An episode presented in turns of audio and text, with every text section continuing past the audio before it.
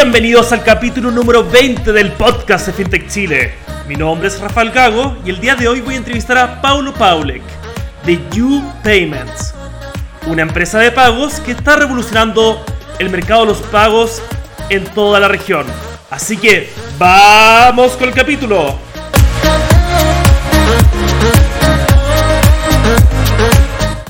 Bienvenidos al capítulo número 20. Estamos de aniversario, el capítulo número 20 del podcast de FinTech Chile. Actualmente tenemos a Paulo Paulek de You Payments, una gran fintech que está revolucionando todo el mercado de pagos y la forma en que nosotros nos relacionamos con, con los procesadores de pagos y todo el ecosistema de pagos. Así que, Paulo, bienvenido acá al estudio. ¿De dónde nos acompañas? Yo, muchas gracias primero, Rafael, un gusto participar de evento. Eh, yo actualmente estoy en Santiago de Chile. No, excelente, no, buenísimo. Acá también desde Santiago, eh, ya terminando el verano acá en Santiago, así que buenísimo de poder tenerte acá. Y a saber, Pablo, si nos pudieras contar un poco desde que saliste de la universidad, cómo ha sido tu, cómo fueron tus orígenes de la carrera y cómo ha sido tu historia hasta llegar acá de estar ya de CEO de UPayments. ¿Cómo ha sido ese viaje? Bueno, una viaje intensa, ¿no? Como cualquier otra persona que está en el mundo fintech, no es algo fácil estar compitiendo en mercado con tantas empresas buenas, ¿ya? Eh, con tantas empresas que tienen ideas que son geniales, ¿ya? Y además, eh, también ser competitivo a su nicho de mercado. No, interesante, interesante. Y un poco, em, ¿cómo fue tu, tu primer trabajo? Eh, porque después pasaste a Payment, eh, eh, Paytech Holdings, pero antes, ¿ese fue tu primer trabajo? ¿Trabajaste en, otra, en otras empresas antes? Mira, yo, yo vengo de Brasil, soy un brasileño que vivo en Chile a 11 años ya, eh, pero ya vengo de mundos de medios de pago desde hacia allá, desde Brasil.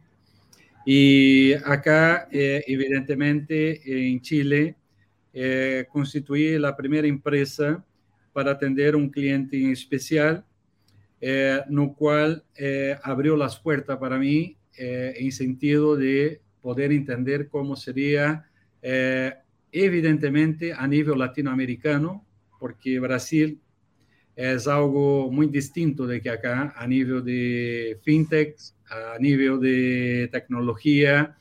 Eh, yo considero a un país atrasado, ¿ya? Eh, igual, imagino que Chile en esta época, cuando llegué, era un país más desarrollado, mucho más preparado, y vi muchas oportunidades para hacer inclusión financiera eh, dentro de este, de este contexto. Entonces, cuando constituí esta primera compañía, eh, hizo un trabajo de largos seis años, no cual eh, después se fue vendida a un grupo, mi participación fue vendida a un grupo extranjero, ¿ya? Y en lo cual yo eh, tengo buenas y malas experiencias por esto, ¿ya? Y a eso que sirva de, eh, para los demás que están en fintechs eh, o empresas que están iniciando ahora, que es bueno tomar cuidado con que puede tener a su lado personas buenas y personas malas, ¿no? Personas que pueden tener buenas intenciones y personas que pueden tener malas intenciones con, contigo. Y no quiero, eh, y evidentemente acá, eh, dejar un mensaje de que no se arriesguen en mercado. Sí, hay que hacerlo. Hay que enfrentar todo lo que tiene que hacerlo, ¿ya? Así como yo lo hizo, ¿ya? Ah, tiré todo arriba y, de verdad eh, me fue bien en muchos casos y mal en otros casos. Entonces, la experiencia empresarial nos hace que eh, nos levantemos y hacemos la cosa correcta, ¿no? Y en este caso, cuando salgo de la empresa eh, que pertenecía antes, eh, ubico a una alternativa muy importante de eh, seguir un sueño de hacer inclusión, pero hacer, de, hacer inclusión financiera de una forma un poco distinta, con empresas que estaban dispuestas también a hacer inclusión, ¿ya? Y además tener eh, personas eh, ligadas a mí, no solamente como empleados, como también eh, amigos, así también como empresarios que son de distintos rubros y hasta mismo los mismos rubros que también piensan de la misma forma y tienen su forma de hacer la inclusión financiera en este país y en otros países que estamos participando, ¿no? Es algo, algo un poco raro, pero me sueña cuando inicié U-Payments, eh, me parecía ser irreal lo que lograría en los últimos tres años. Eh, puede ser que la pandemia sea un tema que aceleró bastante, y eso no tengo duda que aceleró, pero eh, si la empresa estaba preparada o no. Este es un tema relevante. Si estaba preparada para crecimiento, si aprovechó eh, de este momento de la pandemia. Si no estaba preparada para eso, no logró hacer lo que debería hacerlo. Entonces, en ese momento, eh, aproveché un momento más oportuno para terminar lo que tenía empezado en 2018, que era hacer mi propio procesador y un procesador robusto eh, y que fuese totalmente servicio cloud, ¿ya? Algo novidable, no hay en mercado ningún procesador de esta categoría que tenga autorización o certificación Visa Mastercard, ¿ya? Y que esté totalmente en cloud. Perfecto, Paulo. Ahí para preguntar para la audiencia que a veces nos escuchan de diferentes verticales del fintech, un poco, y si nos puede explicar, back to the basics, un poco qué es un procesador de pagos. Eh, así de simple. Bien de simple. Cuando tú vas a un, a un, supermercado a hacer una compra con su tarjeta de, de, de crédito, de débito, de prepago, tú pasas por una red de querencia, ¿no? Esa red de querencia como acá en Chile tiene Transbank, GetNet eh, y otras empresas, eh, se van a un procesador que evidentemente está conectado a la marca. Este procesador conectado a la marca hace la autorización hacia los números de la tarjeta asociada a la persona y ve si tiene o no tiene saldo o cupo, vamos a decir así, y hace la operación. O sea, mi función como procesador es estar conectado directamente con la marca, ya Visa, Mastercard, Amex, uh, otras marcas que aún están por llegar, y hacer la operación de aprobación o rechazo de una eh, operación transaccional en línea. Perfecto. Perfecto, no, excelente. Y ahí se entiende mucho más para, a para poder dejarlo de manera mucho más ilustrada. Y ahí nos estaba contando un poco sobre que, claro, eh, a este nivel de, de, calidad y a este nivel como de, nivel de propuesta de valor, eres, el único procesador eh, de pago con certificaciones de Mastercard, Visa, eh, eh, también no sé si mencionaste Amex. ¿Cómo, ah. cómo es eso? Mira, un procesador low cost quiere decir para mí, como explicaba anteriormente, nosotros Además de la, de la consultoría que hacemos para cualquier emisor, sea para tarjetas de crédito, sea para tarjetas de débito, sea para tarjetas de prepago, o ambas, como un banco, como un retail, como una cooperativa, como una empresa no bancaria que está hoy en Chile o fuera de Chile, eh, créame, es más fácil hoy yo abrir una, una empresa de tarjetas de crédito y procesar tarjetas de crédito en México y Colombia do que ser un emisor de tarjetas de prepago, ¿ya? Entonces, para que tú entiendas un poco que hay alguna discrepancia en cómo se hace algunos países a nivel de eh, bancarización, ¿no? O sea, algunos países incentivan eso y algunos siquiera están involucrados en meter la mano en ese tema. Pues bien, eh, cuando nosotros empezamos con el procesador, empezamos con un procesador en que fuese totalmente robusto en sentido de soportar más de 3.000 transacciones por segundo, ¿ya? Que esto equivale a toda la industria financiera chilena, ¿ya? en un segundo solo, ¿ya? Eh, hoy uno de los principales procesadores en Chile, no voy a hablar un nombre, pero lo que detiene hoy la mayor cantidad de tarjetas de crédito en Chile, ¿ya? Eh, tiene como máximo 12 o 15 transacciones por segundo eh, a nivel país, ¿no? Entonces, imagínese eh, la, lo colapso que puede ocurrir en una gran cantidad de tarjetas que se puede tener dentro del país, ¿no? Y nosotros hicimos y fuimos premiados ya por Microsoft porque toda nuestra infraestructura a nivel de procesamiento fue hecha de forma escalada, eh, vertical y horizontal a nivel cloud en Microsoft, ¿ya? Y, y, esto es la mayor plataforma Latinoamérica, o perdón, Sudamérica, ¿ya? Que Microsoft lo tiene. Y eso recibimos un premio hace un año y medio, dos, eh, eh, por, este, por ese hecho, ¿ya? y también por mantener a los clientes tranquilos de que se puede crecer de forma como quieran y también pagar por este valor y también disminuir su forma de trabajo. Por ejemplo, voy a dar un ejemplo aquí bien típico en Chile, en Fiesta Patria se movimenta mucha plata, muchas gift cards eh, y etcétera, muchas tarjetas, compras y etcétera, o Navidad. Entonces la intención de un crecimiento transaccional por supuesto, es mucho más grande do que pasado estas fiestas o pasado esa, esas datas festivas, ¿no? Entonces, por lo cual tú solamente pagas por lo que consumes. Y esto también es algo eh, novidable eh, en sentido de que eh, las empresas pueden se quedar tranquilas de que solamente serán, eh, solamente pagarán por lo que consumen y no por lo que no consumen eso es nube adaptativa o elástica, ¿no? ¿Cuál, cuál es el concepto de atrás?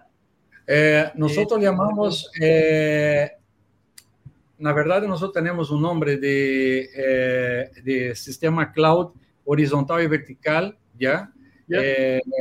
a donde la empresa puede acceder de una forma muy simple, a donde ya está toda la arquitectura armada para procesamiento, para productos y etcétera. Perfecto. No, excelente. No, excelente en ese sentido, Pablo. Y Pablo, y si nos puedes contar un poco, bueno, antes de entrar acá al podcast, me contaste un poco sobre la cantidad de países que ya han entrado y están entrando.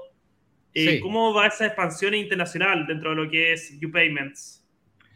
Bueno, para mí es una gran sorpresa, ¿no? Eh, primero empezó con Chile, tuvimos que abrir una otra sucursal acá.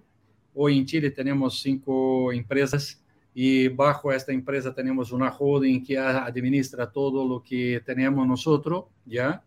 Eh, con ese concepto eh, fuimos a Argentina, eh, logramos tener una buena aceptación por el concepto de productos low cost y también por un concepto de procesamiento low cost y esto nos garantiza para nosotros una entrada buena en este mercado. Saliendo de Argentina, fuimos a Paraguay, lo cual también, eh, por un país chiquitito, pero también tiene su volumen y también tiene su bancarización necesaria de ser eh, incluida, ¿ya? Eh, además que esto, fuimos a Perú, a Ecuador, a Guatemala, a Colombia, a México y Estados Unidos, y ahora recién estamos llegando a Europa, no propiamente dicho a la Europa, pero a Noruega, armando un, hub de empresas que van a estar ahí para Europa, ¿ya?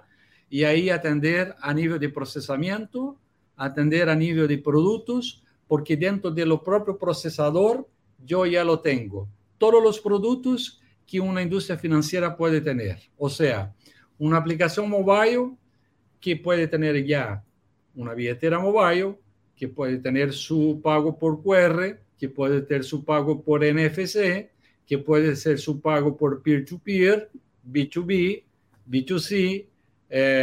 tú ya puedes tener, eh, eh, contratar los servicios de lavado de dinero, antiterrorismo, la ML, lo que corresponde, lo, lo enrolamiento de Face ID, que hoy es algo primordial para que no hagan eh, lo contacto directamente con la persona y sí puede enrolar una persona que sea la persona de verdad, lo cual yo garantizo hoy a través de nuestra plataforma un 99.99 de que lo liveness y la identidad de la persona son la misma.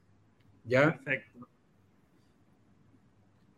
No, excelente, excelente. O sea, interesante eso, el tema del Face ID. También es súper importante eh, poder verificar que la persona sea la persona que dice que es. Eh, ese nivel de efectividad y eficacia es buenísimo. O sea, porque es difícil, es difícil, claro, uno, pero eh, poder verificar, aunque parezca súper como obvio a veces verificar que la persona que está pagando es la persona que está pagando eh, en el lugar, el Face ID y todas esas herramientas que usted incluye son bastante, bastante efectivas. Y, y acá, bueno, están, eh, están buscando entrar a toda la región. ¿Cuál, ¿Cuál, es el objetivo ahora actualmente? Actualmente el objetivo nuestro es concretizar nuestra consolidación en Chile, ¿ya? Con un procesador, no cual nosotros ya tenemos eh, cuatro clientes importantes eh, que ya están eh, enchufándose a nosotros como procesador, ¿ya? Eh, y desde Chile hacia Estados Unidos o a México, nosotros estamos trabajando eh, de una forma muy prolija, en sentido de que eh, los principales, eh, principalmente en América Central, donde hay una concentración muy grande de procesador eh, que son dueños, a ver, parece una novela que se repite en casi todos los países, ¿no?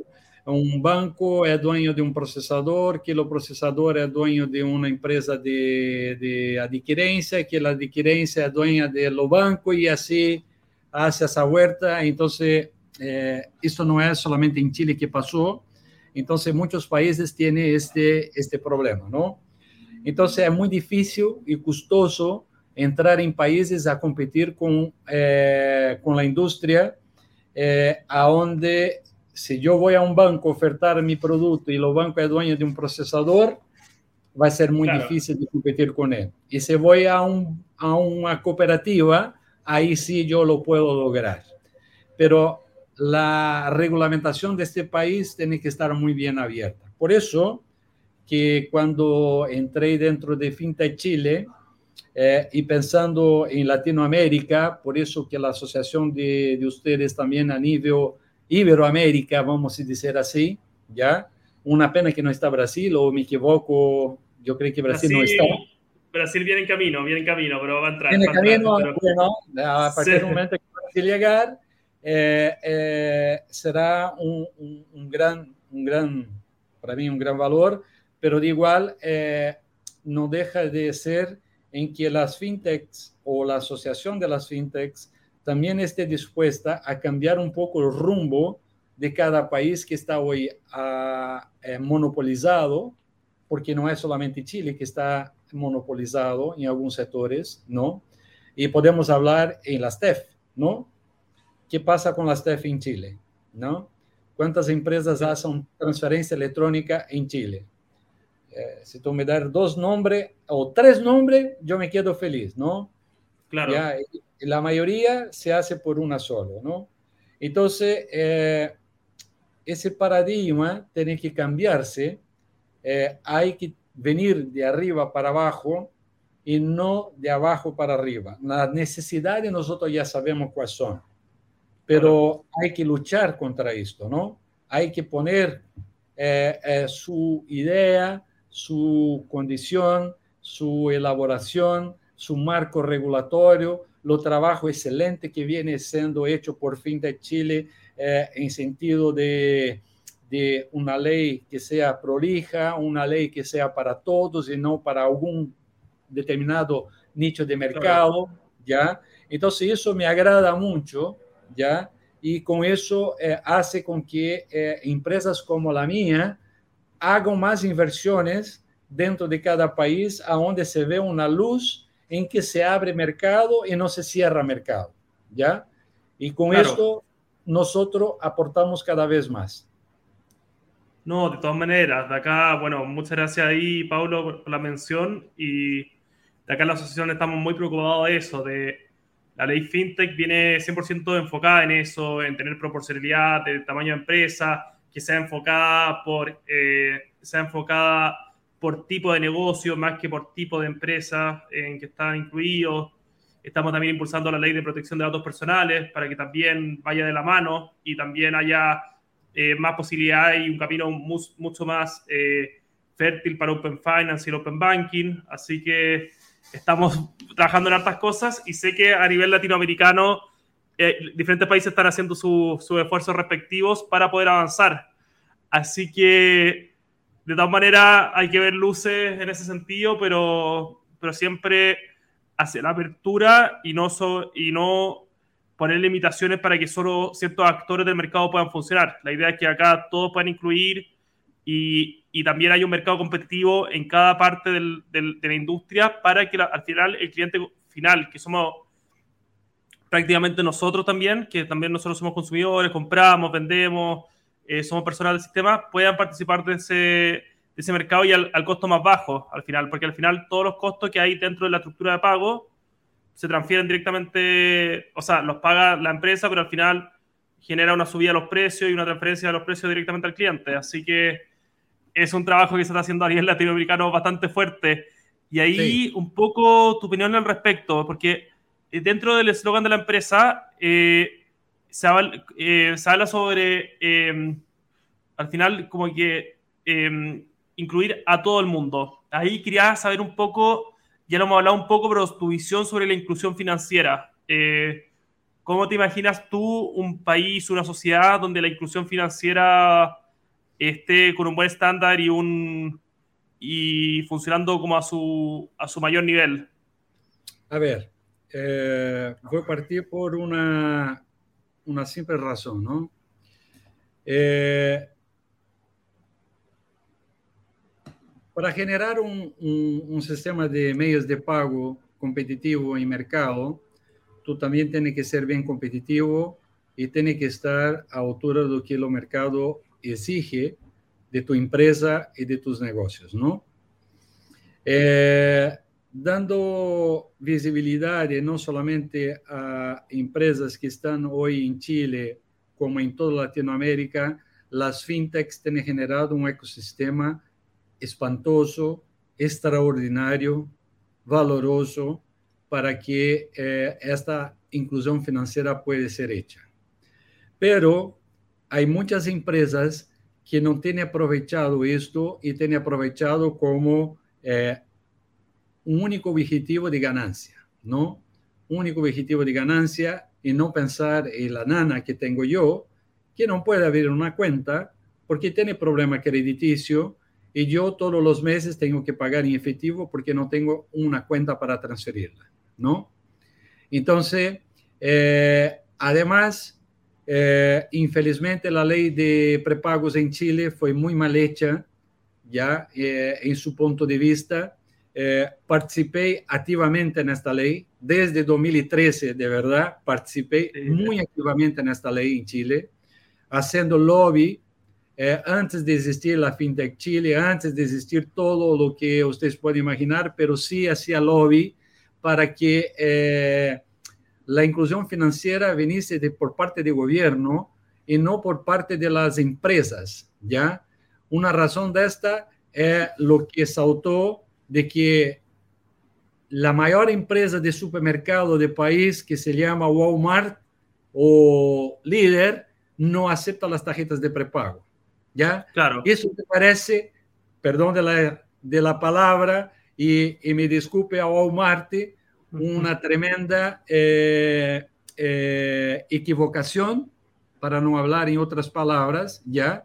Porque está dejando exactamente lo más pobre fuera de su nicho de mercado. Y Claro. eso no estoy de acuerdo.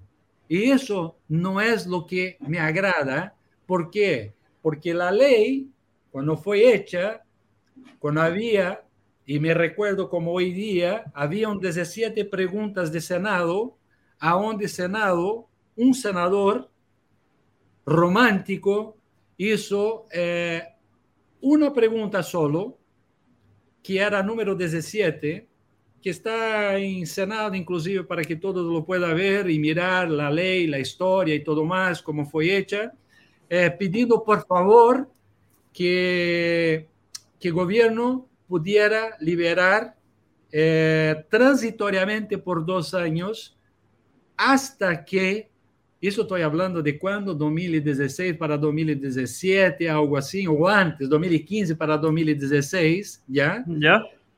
en que se liberase la misma carretera de débito con la misma tasa de intercambio que tiene la de débito, dos años hacia que eh, la red de adquirencia que había en este tiempo o en esta época pudiera se adecuar a las normativas que pudiera llegar. ¿Y qué hizo? Senado rechazó esto, la décima séptima ley que estaba prevista, que podría abrir en definitivo y no tener una pelea como tiene hoy día con Walmart o con un grupo eh, líder, ¿ya? Eh, de no aceptar las tarjetas de prepago porque no entiendo cuál es el motivo, ¿ya? Pero de igual, eh, dejo acá mi mensaje para Walmart. Están No, dejando no. de afuera. Están dejando lo pobre de afuera. Y eso para mí no me agrada. A mí como fintech que hago todo lo que es para hacer inclusión financiera, no puedo. Mi hija que quiere hacer compra eh, en los supermercados líder que se queda a dos cuadras de mi casa, no lo puede.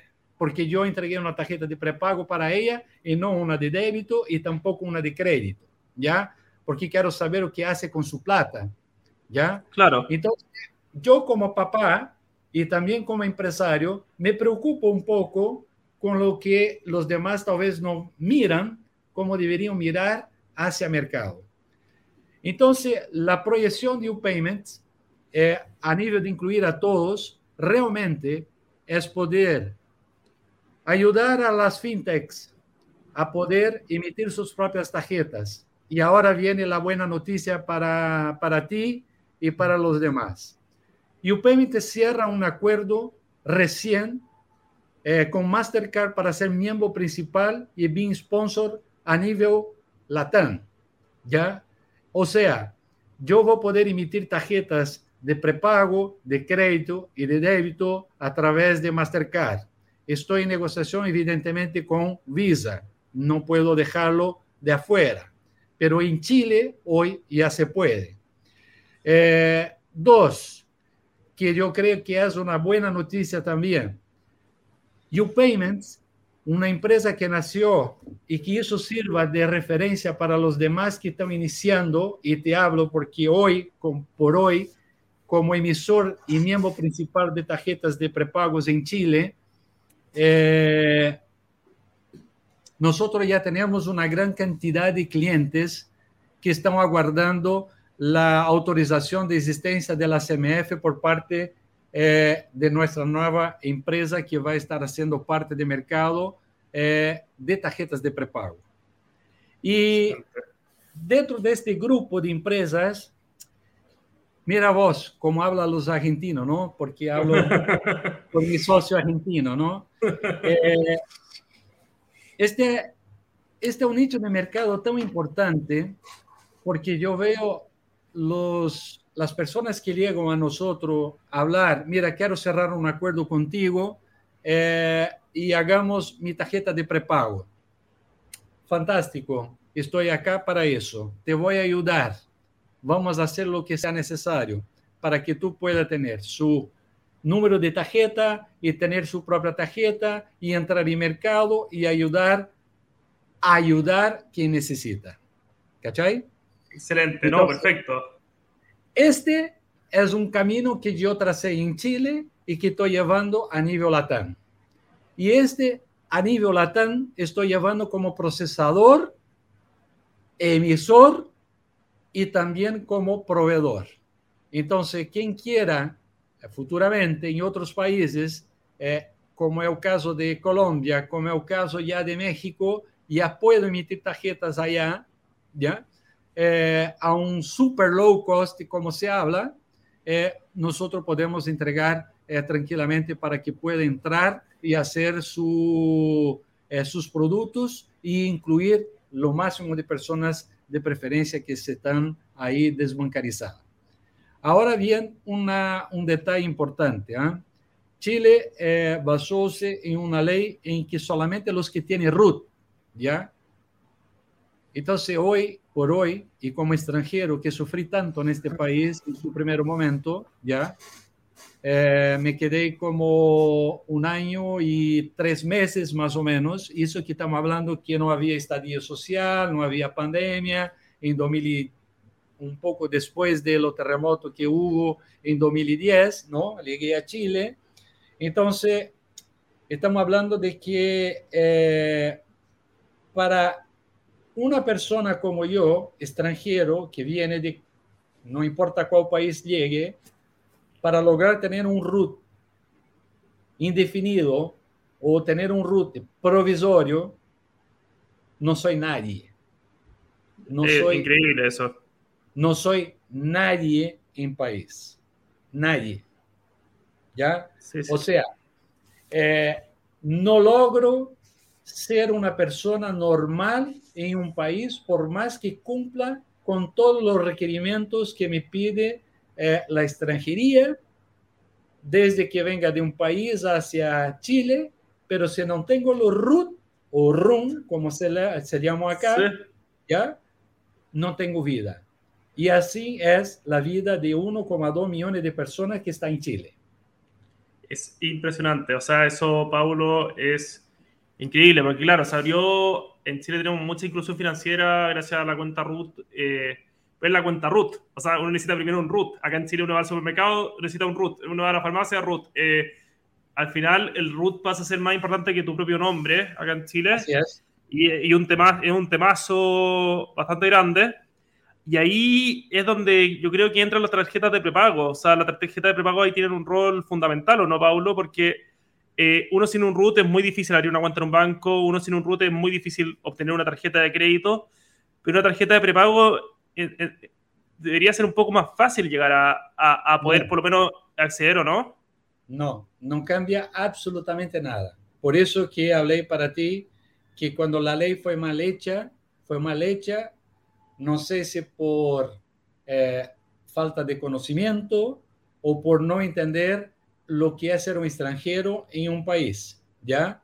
Entonces, a lo mismo que yo llegar, tú llegar a Brasil y yo no te da ninguna opción de tú tener tu plata o tu trabajo, que puede tener un contrato de trabajo, ganar su plata, pero tú no tienes derecho a tu cédula de identidad y recibir. En Colombia no. En Colombia, en una semana y media, lo saqué mi, mi identidad como provisor, evidentemente, pero ya pudo existir dentro del país. ¿Cachai? Perfecto. Sí, no, Ahora, es, los tiempos están muy largos, muy, pero así, demasiado largos, a donde yo propuse inclusive hablar, eh, tengo una reunión eh, agendada con, con la PDI, ¿ya? ¿Ya? Eh, porque hay una opción eh, que se puede llevar adelante, ¿ya? Para poder incluir a estas personas que están en Chile, cumpliendo con la ML, cumpliendo con las normativas de lavado de, de, de dinero, antiterrorismo y etcétera, ¿ya? Que es justamente eh, tomar el pasaporte como entrada, validar una tarjeta para consumo en país, no afuera de país, solamente en país, como procesador lo puedo decir que puedo bloquear a utilizar fuera de país, ¿ya? Y como procesador también puedo decir, solamente puedo utilizar dentro del país. Y como emisores, que existen tantos dentro del país, también puede bloquearlos a utilizar solamente dentro del país con un pasaporte que puede ser una identidad real, si es elegible por una PDI, ¿por qué no puede ser elegible por un banco o por una institución financiera? ¿Ya? Claro. Entonces, esto hace con que tenemos que tener un cambio de cultura. Y esto pasó en algunos países, eh, como el caso de Uruguay, que empezó a hacer una bancarización eh, de dinero, eh, primero también aceptando los pasaportes de las personas, pero restringiendo su salida, ¿no? O sea, a partir del momento que dese su salida en, la, en aeropuerto o vía terrestre, como sea, ¿ya? Eh, ese, esa tarjeta se corta, no se puede hacer ninguna. Es como tú vas a comprar una gift card en Estados Unidos y solamente Perfecto. puedes utilizar Estados Unidos, ¿no? Sí, es igual, excelente. Es igual, no hay diferencia ninguna. Pero esa opción ya es bastante mejor de lo que actualmente hay, ¿o no, Pablo? Como ya poder llegar a un país. Yo, bueno, viví en Estados Unidos durante siete meses. Me acuerdo que fue bastante fácil. Me abrí la cuenta en una semana con mi pasaporte pero eso fue fácil. Por ejemplo, abrí una cuenta en Estados Unidos bastante fácil, eh, estando allá como alumno de intercambio, pero acá en Chile, bueno, me habéis comentado un poco la, la, situación actual, pero en el caso de que uno pudiera abrir una cuenta, ¿se, puede, ¿se podría llegar a abrir una cuenta con un pasaporte? Sí, por supuesto. Hoy está permitido hacer eh, eh, cuenta con pasaporte, no hay ninguna restricción. Eh, lo que sí eh, lo que el gobierno solicita dentro de, de lo tema es que sea una identificación robusta, ¿no? O sea, ¿Ya? ¿cómo identifico una persona? Identifico por su pasaporte o por su cédula de identidad dentro del país, ¿no? Fuera Claro. del país, para mí lo que me importa es el pasaporte. Dentro del país, lo que me importa es su cédula. Entonces, uno de los dos tiene que servir. Y si yo cumplo con esta regla, ¿por qué no? Claro, es que el pasaporte, además, los pasaportes, tengo entendido que están construidos bajo, ciertos estándares internacionales, algunos vienen con chips, son bastante seguros, hay estándares internacionales para el de los pasaportes, obviamente que es una identificación válida y aparte eh, el riesgo, por lo menos a nivel de riesgo financiero, no da AML, a nivel de riesgo financiero, abrir una cuenta prepago, según yo, no tiene ningún riesgo financiero en ese sentido, ¿no? Así es, ningún riesgo financiero. No, no hay cómo, desde que lo emisor prohíba eh, de utilizar esas tarjetas que son emitidas en Chile a utilizar fuera de Chile, por lo cual no hay una evasión de plata, no hay una evasión de dinero y por lo cual eh, tampoco se tiene un límite eh, absurdo, ¿no? Algo que sea exponencial o relevante dentro del mercado, ¿no? Sí hay límites, pero no eh, eh, eh, liberados como es para los residentes o para los que son ya establecidos dentro de un país. Claro, pero para no quedar eh, desbancarizados, por lo menos para, tener cierto nivel de bancarización en el país que uno está llegando. Así que excelente, Pablo, y mucho éxito ahí generando avances en ese sentido. Oye, y cuéntame un poco, un poco más. ¿Cómo está conformado tu equipo? ¿Cómo, cómo, cómo funciona actualmente UPayments? Mira, UPayments está conformada como una empresa como debería ser, ¿no? Tenemos un CEO, un CTO, un COO, una, un gerente de operaciones, un gerente de negocios, riesgo operacional, eh, ciberseguridad, seguridad eh, eh, propiamente dicho, eh, un procesador solo por sí ya solicita eh, prácticamente 50 personas para administrarlo, ¿ya?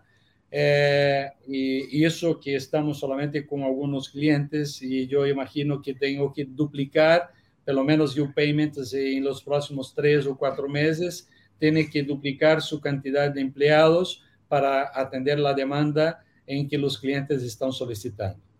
Eso para nosotros es bueno, ¿ya? Porque estamos generando eh, más trabajo.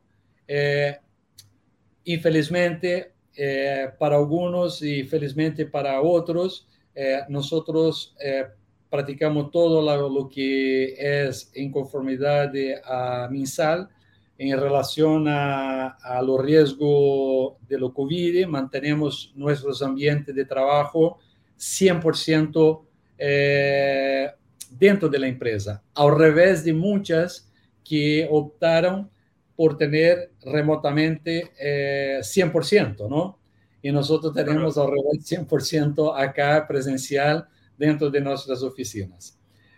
Eh, si tú me preguntaron por qué, eh, yo te respondo en dos palabras. Uno es seguridad, porque trabajo en la industria financiera y la industria financiera yo tengo que tener una seguridad muy robusta, no cual voy a dar un ejemplo. Eh, de que un empleado puede estar trabajando en casa en su VPN normal, eh, toda configurada, donde solamente tú tienes el acceso, evidentemente con su máquina codificada, autorizada y etcétera, pero no me garantiza y gobierno tampoco me autoriza hacer una inspección dentro de la casa de la persona, si él está cómodo dentro de la casa, si él realmente puede tener concentración dentro de su casa, si él puede desarrollar su función como corresponde. Y adicional, tampoco el gobierno me deja entrar en su casa en un momento que quiero para saber lo que pasa en lo que pasó en algún caso de nuestra compañía, en lo cual nosotros eh, tomamos actitudes muy más criteriosas, ¿no? En que un empleado estaba eh, junto con la mi competencia al lado desarrollando algo que yo no podría saber. Entonces, ¿cómo voy a identificar ese tipo de cosas? Si yo no puedo poner una cámara de seguridad, no puedo ir a la casa de la persona, los gobiernos simplemente habla, quiere hacer un trabajo remoto, puede hacerlo. Entonces, las empresas que quieren y que pueden, fantástico, felicitaciones, bien, pero el riesgo es mucho más redoblado, ¿ya? Y yo no estoy dispuesto a correr riesgo, eh, no solamente operacional como cibernético, ¿no? Entonces, eh, nos preparar para eso es importante y, y, eso es lo que nosotros tenemos. Evidente, eh, Rafael, nosotros tenemos nuestros protocolos de seguridad también interno, ¿no? Toda semana hacemos test de COVID, toda semana hacemos estas pruebas. Si sale algo eh, positivo, nosotros aislamos a esta persona y las personas que estaban en contacto se van a su casa, pero son casos muy aislados. Te puedo garantizar que los últimos eh, nueve meses yo tuve dos casos, ¿ya? Dos casos, ¿ya?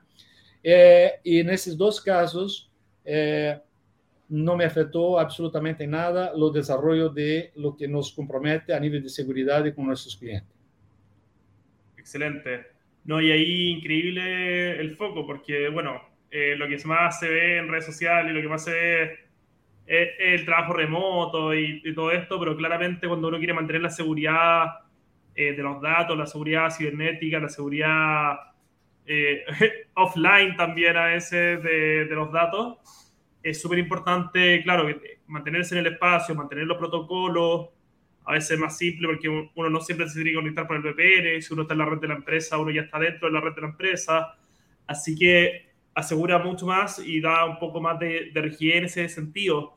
Y acá quería saber, Pauli, si tienes alguna como invitación, algún consejo a todos estos emprendedores fintech que están recién comenzando. Y puede ser de la vertical de pago, de alguna otra vertical. Como quieres recomendaría ¿Qué, te hubiera recomendado a ti cuando recién hubieras partido? A ver, eh, a mí me toca decir dos cosas que son muy relevantes. Sean emprendedores, ¿ya? Sean emprendedores y creativos, ¿ya? No importa para mí, acá te puedo garantizar que tengo empresas que estoy haciendo trabajo que tiene un ejército de personas al lado de él trabajando. Y a otro lado, de, de, negocio, yo tengo dos personas trabajando, que es lo comercial y lo desarrollador de él, ¿ya? Y yo estoy entregando una tarjeta para que él pueda emitir dentro del país y poder ayudar a bancarizar quien no está bancarizado. O sea, a, a estas personas tenemos que ayudar. A estas personas tenemos que estar atentos porque tiene buena creatividad, tiene buenas ideas, que eso hace sentido en mercado.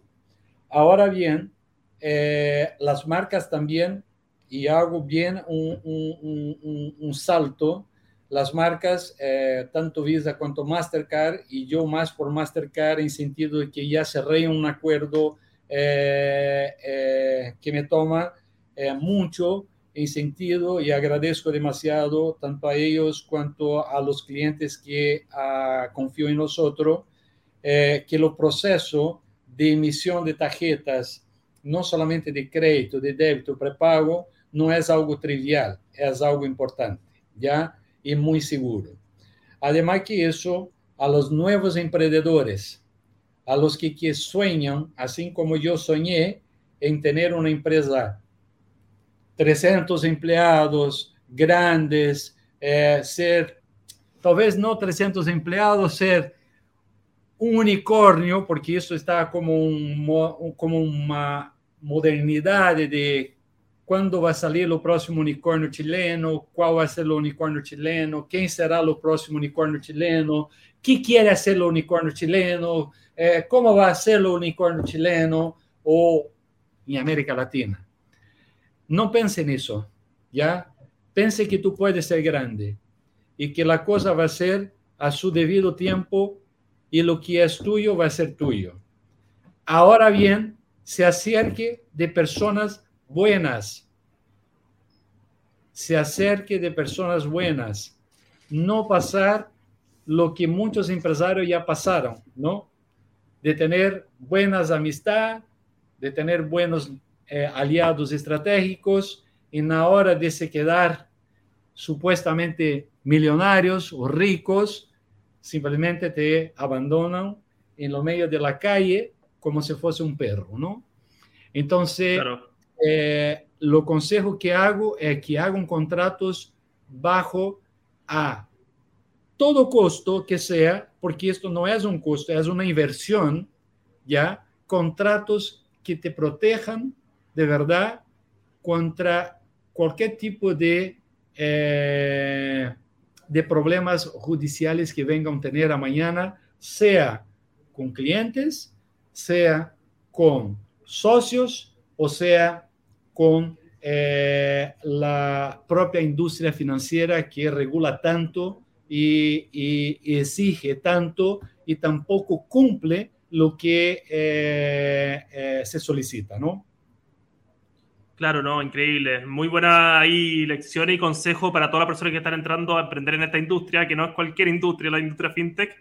Así que no, es cualquier industria, tiene su, eh, tiene su, tiene sus bemoles. Así que, eh, no, buenísimo, Paulo. Ahí, eh, bueno, antes de partir, ya estamos más o menos con el tiempo que te había comentado, pero me gustaría un poco que hicierais, no sé, invitaciones a conocer UPayments, eh, qué productos pueden, nuestra audiencia puede ya empezar a probar o empezar a integrar dentro de su, quizás dentro de su eh, negocio, cómo, cómo podrían actualmente nuestra audiencia acercarse a UPayments y ser clientes de UPayments. Bueno, en Chile, Colombia y México, nosotros ya estamos activos para emitir tarjetas de crédito, débito y prepago. Como procesador a nivel LATAM, ya puedo procesar las marcas Visa y Mastercard. Eh, y UPayment invita a que los que ya tienen un procesador, que hagan una comparación. Yo hago gratis mi consultoría. Gratis, de verdad es gratis, ¿ya? Y hago una comparación para quien quiera que sea y hacer un, un relevamiento en los próximos 10 años cuál es la economía que va a tener con los procesadores actuales y con los procesadores que nosotros estamos ofertando en mercado. Y segundo, eh, UPayments tiene muchos productos. Sí, tiene Open Banking, Open Finance, eh, cosa que hablé en algunas reuniones que participo con FinTech, Open Finance es realmente algo importante, ¿ya? Y con certeza, eh, aclaro para ustedes, ¿por qué Open Banking? ¿Por qué no Open Finance? ¿Ya? Eh, yo estoy para todos que quieran emitir sus tarjetas o para los que quieran estar eh, dentro de la industria financiera. Por ejemplo, una FP, una ISAPRE, una aseguradora, lo que quiera, no necesito tener un banco para estar dentro de un Open Finance, ¿ya? Y sí estarlo ahí. Esto es un modelo de negocio que va a revolucionar como una super app o como una super eh, plataforma que muchos, y sé que en Chile tiene ya hartas personas trabajando en este negocio, así como nosotros, ¿ya? Y, y, nosotros estamos dando prioridad para poder incluir más y más personas, porque si yo no tengo un root, no existo. Pero si yo tengo alguna otra identidad y que yo pueda validarlo, que existe esa persona, lo voy a hacerlo. No, excelente. Ahí tremenda, bueno, las invitaciones acá de, de Paulo a toda la comunidad y a todo el ecosistema. Así que Paulo, fue un capítulo muy interesante. Yo creo que aprendí yo mucho, la audiencia va a aprender mucho con este capítulo. Así que demasiadas y muchísimas gracias por, por haber sido parte acá del podcast de FinTech Chile.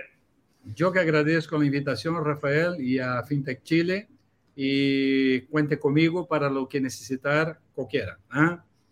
Ya, pues buenísimo, Paulo. Que estés muy bien, que tengas una gran tarde y un gran abrazo acá desde el estudio. Muchas gracias. Que te va gracias, muy bien. Gracias, gracias.